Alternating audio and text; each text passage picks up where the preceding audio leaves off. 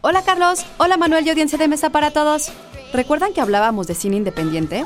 Puede que no haya cineasta más independiente que John Waters, director, guionista, escritor y actor nacido en Baltimore que cumplió 71 años el 22 de abril y conocido por películas de culto como Pink Flamingos o Hairspray. Pero ¿por qué alguien que se considera a sí mismo un viejo asqueroso es relevante para la juventud de hoy? Institute. Masterpiece Your Life. En el libro Make Trouble, que recoge el discurso que pronunció para los graduados de la Escuela de Diseño de Rhode Island en 2015, Waters nota que hoy todo el mundo quiere ser un marginal y trabajar para acabar con el racismo, el sexismo, el edadismo y la gordofobia. Pero como ser un marginal resulta hoy muy anticuado, dice, ¿por qué no reinventarse como un integrado? Así, Waters revela que Hairspray no es sino un caballo de Troya.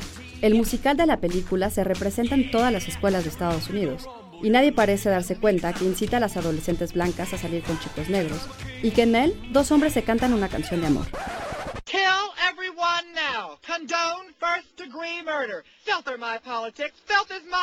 Tal vez John Waters no haya cambiado, pero la sociedad sí.